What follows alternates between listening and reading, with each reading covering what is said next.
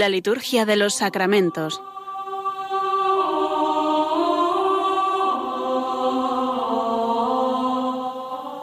Con el Padre Juan Manuel Sierra.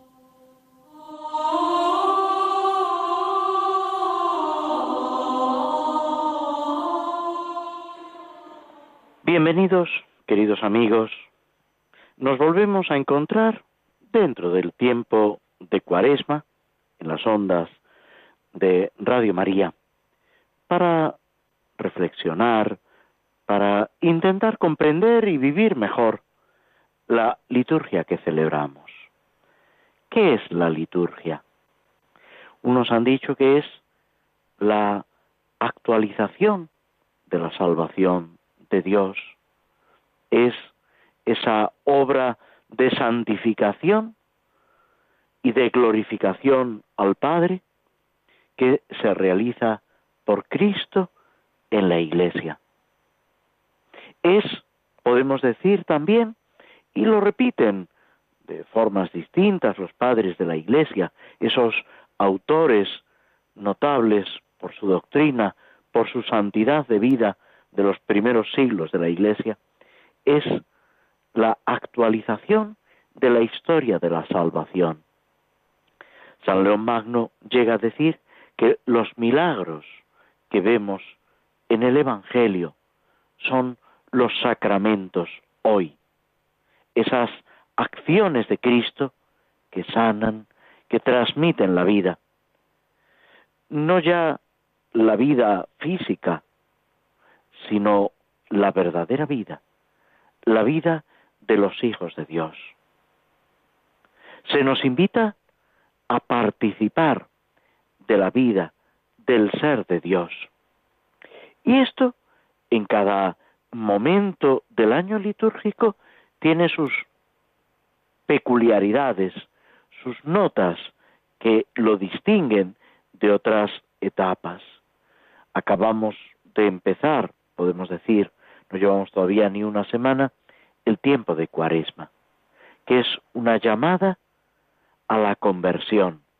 Empezaba el miércoles de ceniza con ese eh, gesto simbólico de la imposición de la ceniza, un gesto penitencial, un gesto de reconocer nuestra pobreza y al mismo tiempo la riqueza de Dios, la fuerza de Dios que es capaz de transformarnos, que es capaz de hacernos partícipes de la vida divina, decíamos hace un momento, no por nuestros méritos, sino por la bondad del Señor. Una de las frases que puede acompañar este gesto ya antiguo, que encontramos incluso en el Antiguo Testamento, este gesto de imponer la ceniza, de cubrirse de ceniza como signo de arrepentimiento y de penitencia, una de las palabras que la liturgia propone es convertíos y creed en el Evangelio. Ese Evangelio, esa buena noticia que se identifica precisamente con la salvación de Cristo.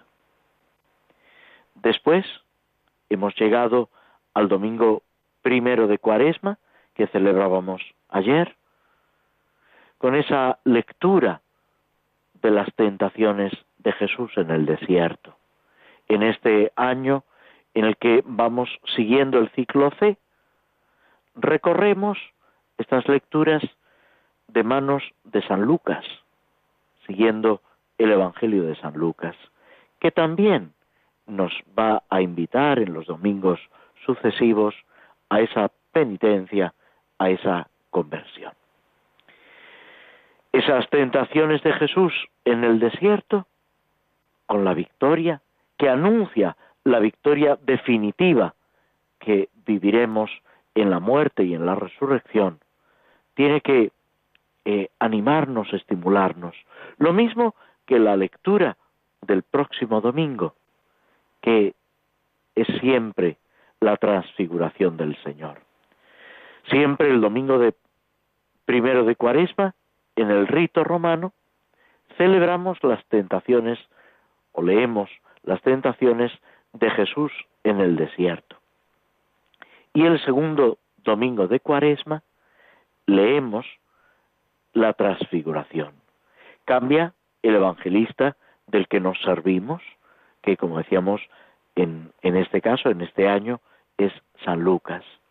Y a partir del tercer domingo ya vamos cambiando según sea el ciclo A, de un carácter más bautismal, el ciclo B, con un sentido eh, más eh, de preparación a la Pascua, de seguimiento de Cristo en su pasión, y el ciclo C, con un carácter penitencial, más penitencial. Todos los aspectos, lógicamente, están presentes en cada uno de los ciclos. No es que sea exclusivo, pero sí hay una preponderancia de este aspecto. Con las lecturas, por ejemplo, en este año, entre otras, de eh, El Hijo Pródigo como una llamada a la conversión. El prefacio del segundo domingo de Cuaresma nos presenta esa visión o ese prisma con el que tenemos que mirar el misterio de la transfiguración. Dice, referido a Cristo, que después de anunciar su muerte a los discípulos, les mostró en el Monte Santo el resplandor de su luz, para testimoniar, de acuerdo con la ley y los profetas, que por la pasión se llega a la gloria de la resurrección. Y luego ya el, la conclusión del prefacio para dar paso al santo, por eso, con las virtudes del cielo, etc. Este párrafo,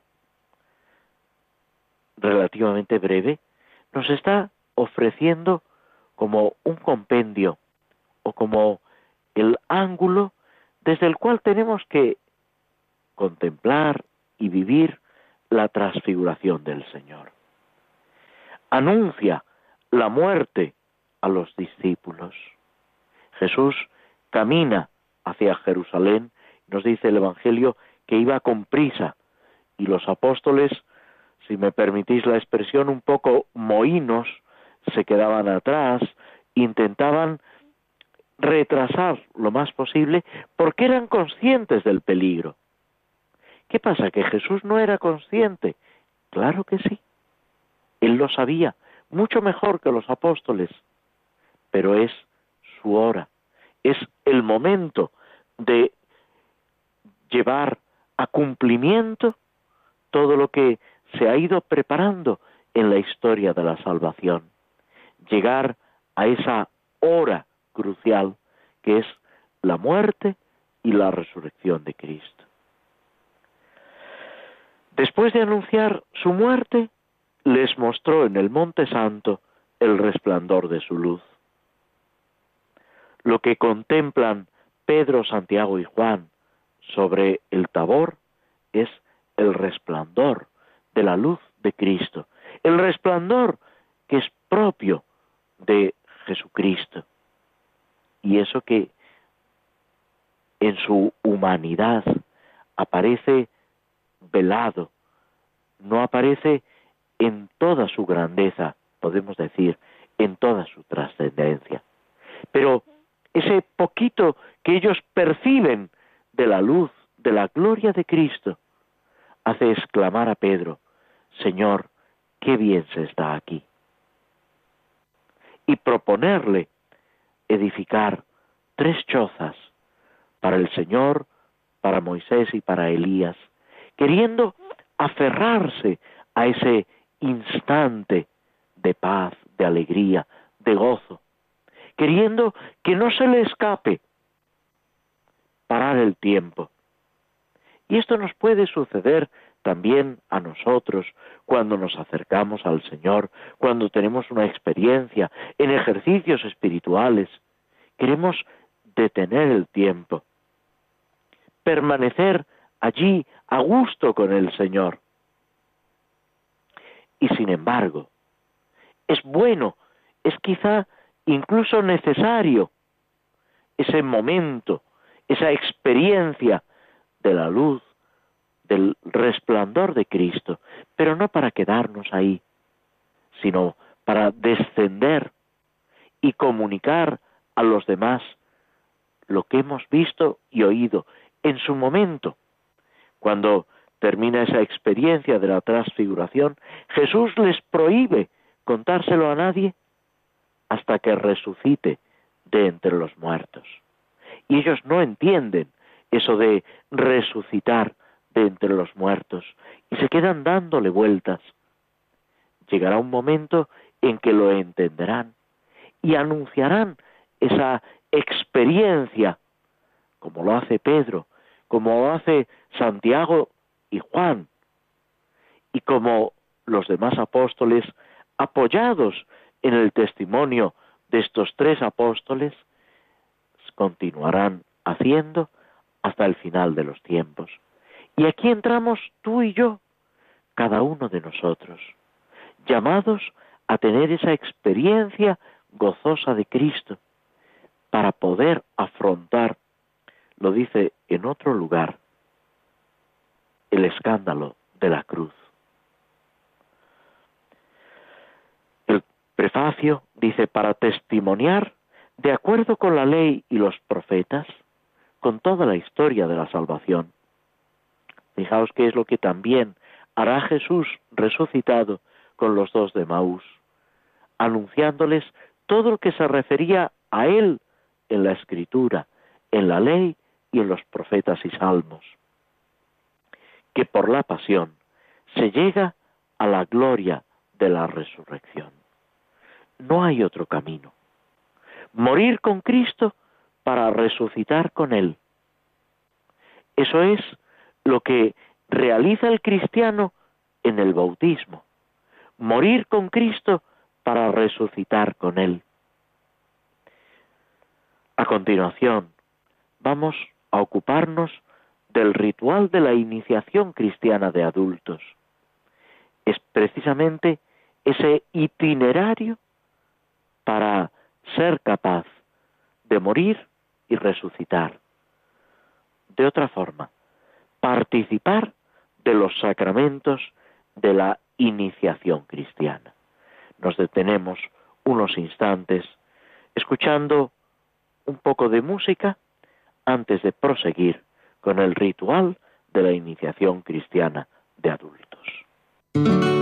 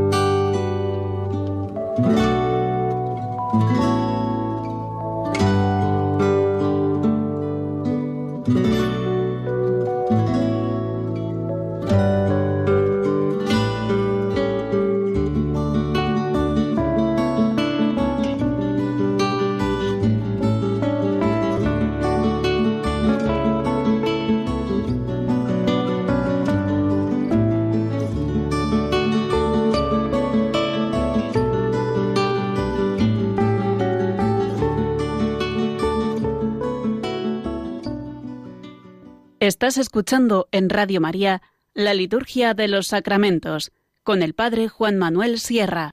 Una oración, o mejor dicho, un fragmento de una oración de la liturgia hispano-mozárabe en el tiempo de Cuaresma, precisamente del primer domingo, dice, Así pues, Señor, puesto que sin ti no podemos escaparnos ni vencer, obra tú mismo en nosotros y en nuestro favor, para que entre aquel Adán que fue derrotado en el paraíso y el otro que venció en el desierto, no vayamos a imitar al primero, sino al mejor. Y estimando más el provecho que el tiempo, al llegar la hora de tomarlos, por ejemplo, demos el primer lugar al segundo, o sea, a Jesucristo. Y vamos a proseguir con el ritual de la iniciación cristiana de adultos, con la introducción, estas observaciones previas, donde el ritual nos va explicando qué se hace, por qué se hace, qué sentido tiene. Se nos habla en el número 7 de los grados que introducen etapas de instrucción y maduración. El que se prepara para recibir los sacramentos de la iniciación cristiana va recorriendo una serie de etapas, de, grados. Dios lo ha hecho con la humanidad a lo largo de toda la historia de la salvación. Va poco a poco introduciéndonos, haciéndonos partícipes de ese misterio de su amor. Si tomamos las páginas del Génesis, hace un momento esta oración del rito hispano-mozárabe se refería al primer Adán, la creación. De ahí vamos avanzando con los patriarcas.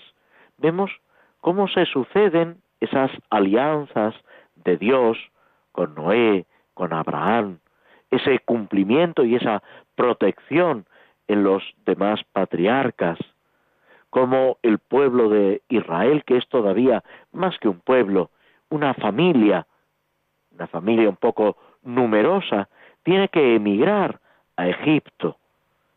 Y en Egipto se multiplica. Y en las calamidades acude al Señor que tenía olvidado. Y el Señor, en su misericordia, escucha ese llanto, ese sollozo de los israelitas y decide sacarlo del dominio del faraón y formar con él el pueblo de Dios. Y es precisamente en esa alianza que se sella con Moisés como lo que antes era una familia, una tribu, un grupo más o menos heterogéneo de personas, constituyen el pueblo de Israel, el pueblo de Dios. En torno a esa alianza con el Señor, que los va guiando, enseñando, que son, como dice la Sagrada Escritura y como repite Moisés, un pueblo de cerviz dura, un pueblo de corazón difícil, y que sin embargo el Señor en su misericordia los va guiando, conduciendo, a veces en medio de las pruebas, intentando que por encima de todo lo busquen a Él y vivan en su amor. Y Dios, como después repetirá San Pablo, no se vuelve atrás en sus promesas, es fiel a lo que ha prometido. Y a pesar de la infidelidad del pueblo de Israel, Dios permanece fiel y va guiando con los profetas, con los jueces primero, con los profetas después, hasta que llega Cristo. Y en Cristo nos da la plenitud de su amor. Pues un camino semejante es el que debe recorrer el catecúmeno comprendiendo ese misterio del amor de Dios, que en Cristo llega hasta Él. El Nuevo Testamento nos cuenta algunos casos de conversión. El ministro de la reina Candaces de Etiopía, que va leyendo en su carroza el profeta Isaías unas lecturas que se refieren a Cristo, el cántico del siervo, un anuncio de la pasión. Y le pregunta al diácono Felipe, que en ese momento pasa a su lado, y que le interroga, ¿entiendes lo que lees? ¿Cómo voy a entender si nadie me lo explica? ¿De quién dice esto el profeta? ¿De sí mismo o de otro? Y Felipe, tomando pie de esta inquietud, de esta pregunta, le explica quién es, qué ha hecho, qué ha dicho Jesús de Nazaret, el gran profeta de Galilea, que es profeta y más que profeta, es el Hijo de Dios, Dios mismo que nos sale al encuentro para nuestra salvación. Y cuando termina su explicación, esa, ese desarrollo, esa, eh, digamos, eh, muestra de lo que ha hecho Cristo por él, la respuesta es, hay agua, mira, ¿qué impida, qué impide que me bautice? Y ese personaje recibe el bautismo y vuelve a su tierra contento, gozoso de ser cristiano. Volvamos al ritual de la iniciación cristiana de adultos. El primer tiempo o la primera etapa exige por parte del candidato investigación, estudio, ir formándose. Por parte de la Iglesia, evangelización, anunciar el nombre de Cristo. Es lo que se llama el precatecumenado. Es ese primer anuncio. Y concluye esta primera etapa con el ingreso entre en el grupo de los catecúmenos. Lo primero es anunciar a Cristo. Aquellos que reciben ese primer anuncio deben profundizar un poco más.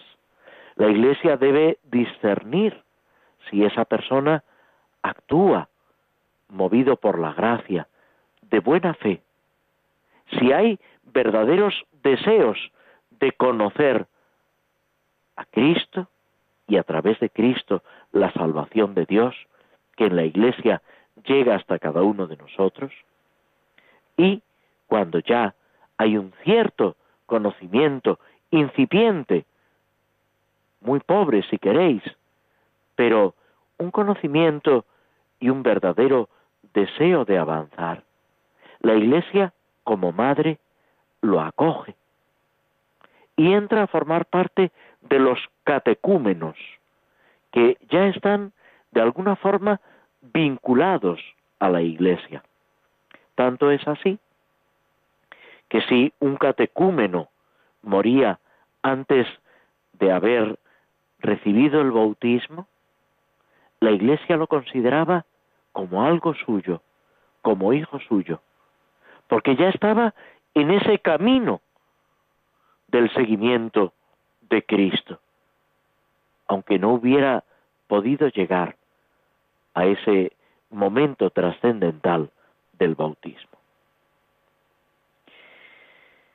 El segundo tiempo comienza con el ingreso en el grado de los catecúmenos, aquellos que se preparan para el bautismo. Es una etapa que puede durar varios años y que se dedica a la catequesis y a los ritos que van acompañando esta catequesis. Unas celebraciones que de alguna forma se pueden llamar litúrgicas. De hecho, están introducidas algunas de ellas en el ritual de la iniciación cristiana de adultos.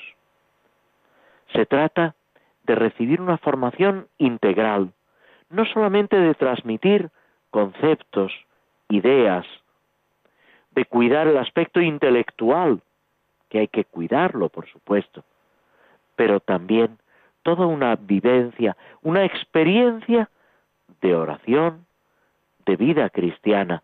Y una de las cosas que se va valorando, examinando, es si la vida del catecúmeno es acorde con esa doctrina que está recibiendo.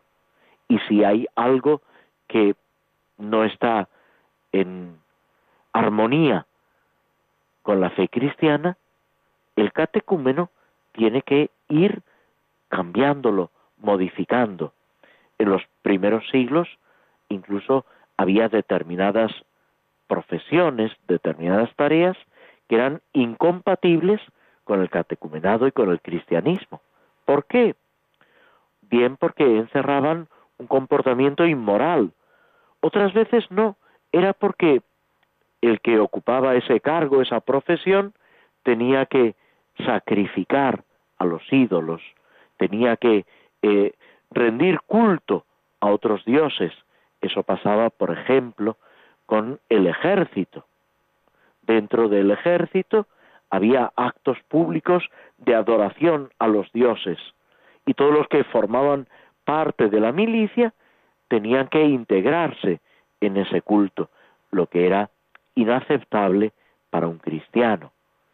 Por eso nos encontramos en los primeros dos, tres siglos de la historia de la Iglesia, muchos que, formando parte del ejército, se convierten a la fe y tienen que renunciar a, ese servicio de las armas y a veces eso les supone el martirio, les supone tener que eh, dar la vida por Cristo. Este tiempo del catecumenado, que puede ser más o menos largo dependiendo de la preparación, la edad, las circunstancias eh, que van rodeando y la rapidez con la que uno se va preparando y con la que los padrinos eh, y los responsables de esa instrucción catecumenal van viendo el avance de ese cristiano. Termina esta etapa con el día de la elección. Esta elección es una elección que hace el catecúmeno, pero es también y sobre todo una elección que hace la Iglesia reconociendo que el catecúmeno está ya preparado, está ya en condiciones de iniciar la última etapa de su preparación al bautismo. Esta última etapa es mucho más breve y de ordinario coincide con la preparación cuaresmal de las solemnidades pascuales y de los sacramentos. Se emplea en la purificación e iluminación. Son los dos términos con los que se designa esta etapa viene a coincidir, como hemos dicho, con el tiempo de Cuaresma. En esta última etapa, los que eran catecúmenos son recibidos por el obispo que les anima a completar con generosidad esta última etapa del conocimiento de la identificación con Cristo. Y terminado ese periodo de purificación e iluminación, en la noche de Pascua reciben el bautismo, la confirmación y la Eucaristía, y son ya plenamente cristianos, aunque todavía pueden y deben recorrer un último tiempo, una última etapa, durante el tiempo pascual. Es lo que se llama el tiempo de la mistagogia, un término no os asustéis, que procede del griego y que expresa esa participación, esa contemplación del misterio. O sea, es buscar esa experiencia espiritual y gustar los frutos del espíritu. Lo que se ha vivido en los sacramentos intentar llegar a una comprensión más plena. Según esto, podemos distinguir cuatro tiempos que se suceden en ese itinerario de la formación, de la preparación a la vida cristiana. El precatecumenado, caracterizado por la evangelización, el catecumenado, que se desarrolla con esa catequesis integral que va al entendimiento, a la voluntad, a la afectividad, que intenta abarcar toda la persona, sumergiéndola en el misterio de la salvación de Dios. El de purificación e iluminación, que prepara más intensamente para recibir los sacramentos de la iniciación cristiana. Y por último, la mistagogia, después ya del bautismo, que se caracteriza por esa experiencia de los sacramentos y de la vida en la comunidad cristiana. Ya el nuevo cristiano está plenamente integrado en esa comunidad cristiana, en esa comunidad que conoce, que adora a Cristo como Dios y que participa de su misma vida. La iniciación cristiana, en realidad, podemos decir que es esa participación sacramental en la muerte y resurrección de Cristo. Es para lo que se prepara el catecúmeno y es lo que caracteriza también nuestra propia vida cristiana. Morir y resucitar con Cristo. La mistagogia coincide con la Pascua, la purificación e iluminación con el tiempo de Cuaresma. Por eso la Cuaresma debe tener tanta importancia para que acompañemos a estos hermanos nuestros que se preparan para el bautismo. Solamente en caso de necesidad, por peligro de muerte o por otras causas, se puede administrar el sacramento del bautismo en el tiempo de cuaresma. Lo propio es, como si dijéramos, cerrar la fuente bautismal, aguardando ese derroche de gracia en la vigilia pascual, en la noche de la resurrección del Señor. Se desaconseja, se pide que en la medida de lo posible se eviten los bautizos en el tiempo de cuaresma. Y esto no es una decisión arbitraria, no es algo que se le ocurre a un sacerdote determinado, sino que es una petición de la Iglesia que está aguardando en ese encuentro con el Señor resucitado, ese recibir la gracia de Dios en abundancia que brota del costado de Cristo abierto en la cruz.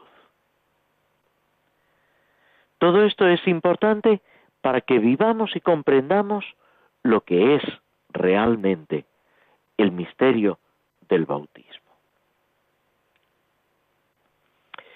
Después se nos va a hablar de la evangelización y el precatecumenado. Después el catecumenado para pasar al tiempo de purificación e iluminación y a la misma mistagogia. Después de ver con un poco más de detenimiento los sacramentos de la iniciación cristiana. Primero se nos anuncia, se nos dice qué es esta realidad, cómo funciona este sacramento para entrar después con una visión no muy larga, no muy extensa, pero sí un poco más pormenorizada de lo que es la evangelización y el precatecumenado. Esto, si Dios quiere, lo trataremos el próximo día. Nos detenemos unos instantes antes de hablar de los salmos, concretamente del Salmo 21, que tiene tantas resonancias en el tiempo cuaresmal como anuncio de la pasión del Señor.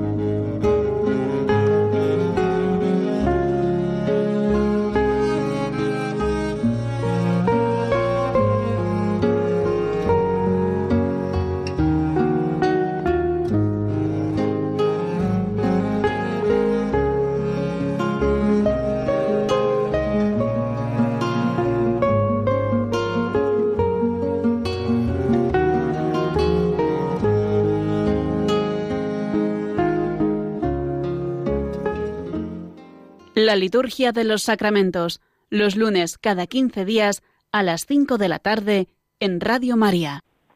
El Salmo 21, del que ahora comenzamos a ocuparnos, es especialmente importante porque las primeras palabras de este salmo atribuido al rey David las encontramos en la pasión lo mismo que el canto del siervo del profeta Isaías habla de la pasión, en este salmo se está hablando del sufrimiento, del abandono, pero con una aplicación directa a Cristo. De hecho, las primeras palabras las encontramos en boca de Cristo en la cruz. Dios mío, Dios mío, ¿por qué me has abandonado? Podemos decir que es una de las plegarias más intensas, más fuertes del justo que se encuentra en la aflicción, en medio del dolor y del sufrimiento. Por eso no es extraño que Cristo, en ese momento trascendental, en ese momento de tanto sufrimiento corporal, y espiritual, sintiendo el triunfo de sus enemigos y la cercanía de la muerte, junto con esa sensación, esa paradoja del abandono del Padre, haya tomado en sus labios esta oración. Algunos incluso afirman que Cristo no solamente dijo las primeras palabras sino que rezó todo el salmo. Dios mío, Dios mío, ¿por qué me has abandonado? Y no olvidemos que el salmo termina lleno de esperanza, confiando en esa victoria de Dios que se verifica por encima de todo. me hará vivir para Él, mi descendencia le servirá. Hablarán del Señor a la generación futura, contarán su justicia al pueblo que ha de nacer, todo lo que hizo el Señor. Pero antes de llegar aquí, hay que recorrer todo un camino de sufrimiento, un camino de despojarnos de nosotros mismos. Esas palabras de Jesús en el Evangelio, el que quiera venir en pos de mí, que se niegue a sí mismo, que cargue con su cruz y me siga. Y eso es lo que el cristiano a lo largo de su vida, desde el bautismo y de forma especial en la cuaresma, está llamado a vivir. El Salmo, lo conocéis todos, dice, Dios mío, Dios mío, ¿por qué me has abandonado? A pesar de mis gritos, mi oración no te alcanza. Dios mío, de día te grito y no respondes, de noche y no me haces caso. Aunque tú habitas en el santuario, esperanza de Israel. En ti confiaban nuestros padres, confiaban y los ponías a salvo. A ti gritaban y quedaban libres. En ti confiaban y no los defraudaste. Pero yo soy un gusano, no un hombre. Vergüenza de la gente, desprecio del pueblo, etc. Con ese escarnio de los que se burlan, hacen visajes, menean la cabeza, acudió al Señor, que lo ponga a salvo, que lo libre si tanto lo quiere. Abren contra mí las fauces, leones que descuartizan y rugen. Estoy como agua derramada, tengo los huesos descoyuntados, mi corazón como cera se derrite en mis entrañas. Mi garganta está seca como una teja, la lengua se me pega al paladar. Me taladran los las manos y los pies. Se reparten mi ropa, echan a suerte mi túnica. Todo esto, que lo vemos realizado en la pasión, es un anuncio, pero es también una llamada para que nosotros nos unamos, nos identifiquemos con Cristo. Podemos decir que estamos ante un salmo trágico, la oración de un justo devorado por esa amargura del abandono, que experimenta el abandono de Dios y de los seres queridos, perseguido hasta la muerte, que sufre la ignominia, el desprecio, las burlas de los que están a su alrededor, de los que lo llevan a la muerte. Ese odio que no respeta ni el sufrimiento, ni la agonía, ni la muerte. Y todo esto se cumple en Jesús de Nazaret. Casi parece una historia de la pasión. La crucifixión, la sed, las burlas, el reparto de las vestiduras. Se nos presenta ese corazón de Cristo, esa sensibilidad herida, rota por la amargura, por el silencio de Dios, por el alejamiento de los amigos, por el ensañamiento de los enemigos. Este salmo nos ayuda en la cuaresma a prepararnos para ese misterio de la pasión, muerte y resurrección de Cristo, que es un misterio que no terminamos de comprender y que sin embargo debe iluminar la realidad de nuestro pecado. Ver en Cristo lo que cada uno de nosotros hemos realizado con nuestros pecados, con nuestra comodidad, con nuestra indiferencia, con el desprecio a las personas que nos rodean. Se trata de descubrir la sabiduría de la cruz, contemplando a Cristo. Llegar a entender un poco esa salvación de Dios, ese amor infinito de Dios que nos sale al encuentro. Nos detenemos, escuchamos un poco de música antes de pasar a la última parte, a la conclusión de nuestro programa.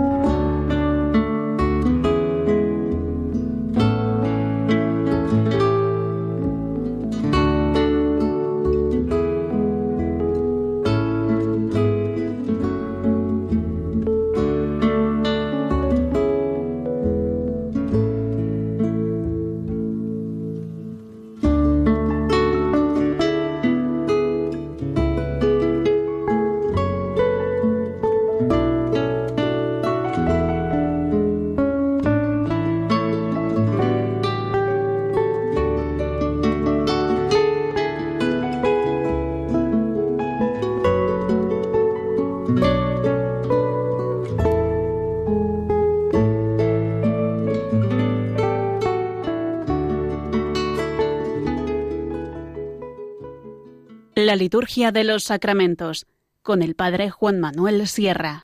Tomamos un fragmento de una poesía, Señor, mira es la hora, de Fermín María García. Venid, hijos de vientos, los que tenéis el alma grande como el vacío de las cosas, profunda como el pozo de Samaría.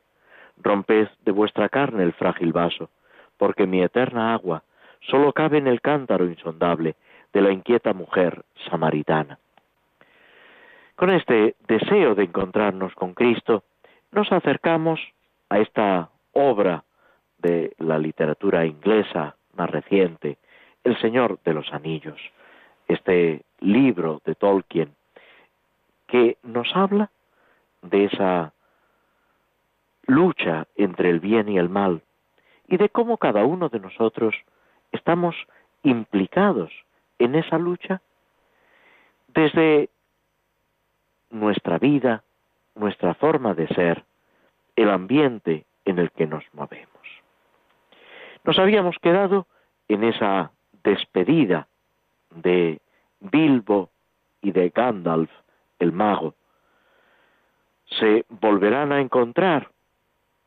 Sí, a lo largo de la historia, pero en este momento ellos no saben cuándo. Se despiden confiados, hay momentos de separación y momentos de encuentro. Pero por encima de todo, el saber hacer en cada momento lo que uno debe hacer. Pensemos en, esa otra separación de Jesús cuando va a empezar su vida pública y se separa de la Virgen María. Con ese dolor, con esa incertidumbre, sobre todo en María, con ese deseo de acompañar y al mismo tiempo esa certidumbre de tener que separarse. hasta que llegue el momento de volver a encontrarse en la cruz y en el cielo. Toda nuestra vida está marcada por encuentros y separaciones. Y al separarnos puede llorar un poco nuestro corazón.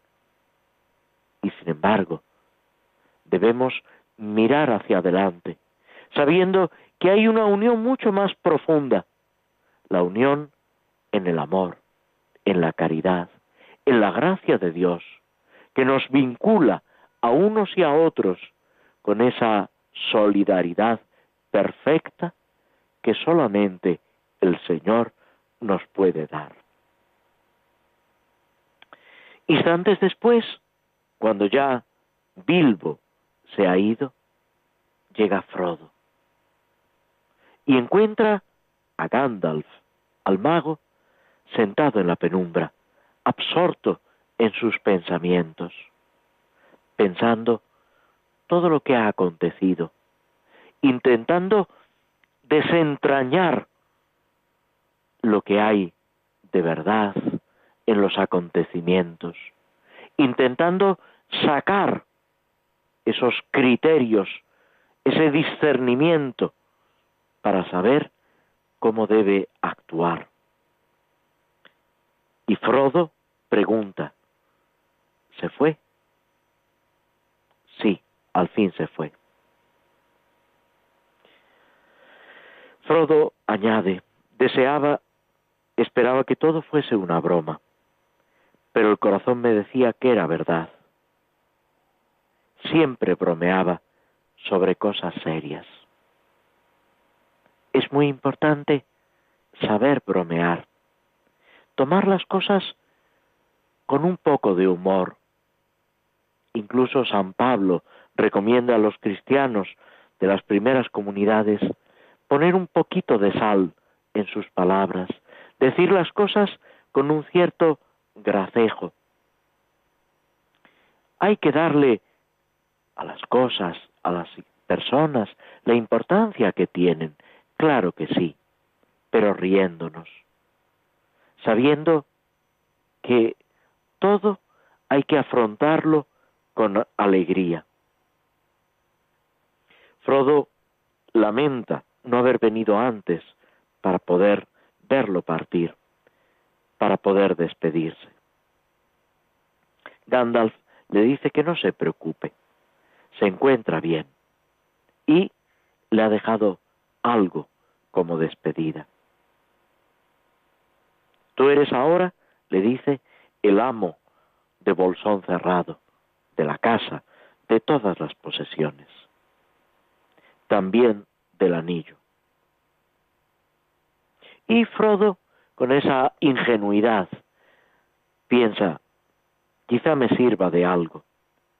Gandalf enseguida le advierte, yo no lo usaría. Tenemos que saber usar o no usar.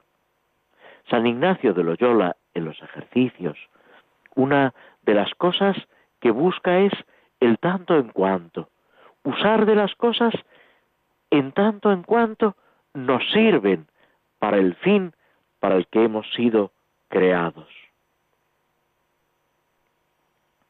Frodo inmediatamente reconoce que, siendo ahora el responsable, el dueño de todo, tiene que atender a los huéspedes, tiene que preocuparse, es bonito y es al mismo tiempo una lección para nosotros.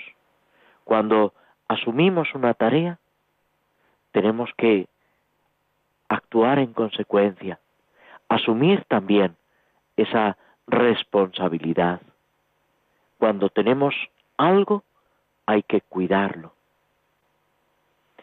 Que esta responsabilidad, este saber usar en tanto en cuanto, sea también para nosotros una lección en este tiempo de cuaresma que iniciamos y que juntos debemos recorrer en el seno de la Iglesia, camino de la Pascua, camino de esa reconciliación con el Señor, reconociendo nuestros fallos y pidiendo al Señor que nos haga partícipes de su gracia, esa gracia que recibimos en el bautismo y que debemos conservar sin mancha hasta la vida eterna. Muchas gracias por vuestra atención a lo largo de estos minutos y nos despedimos de todos vosotros esperando encontrarnos de nuevo dentro de 15 días. Hasta entonces, muy buenas tardes.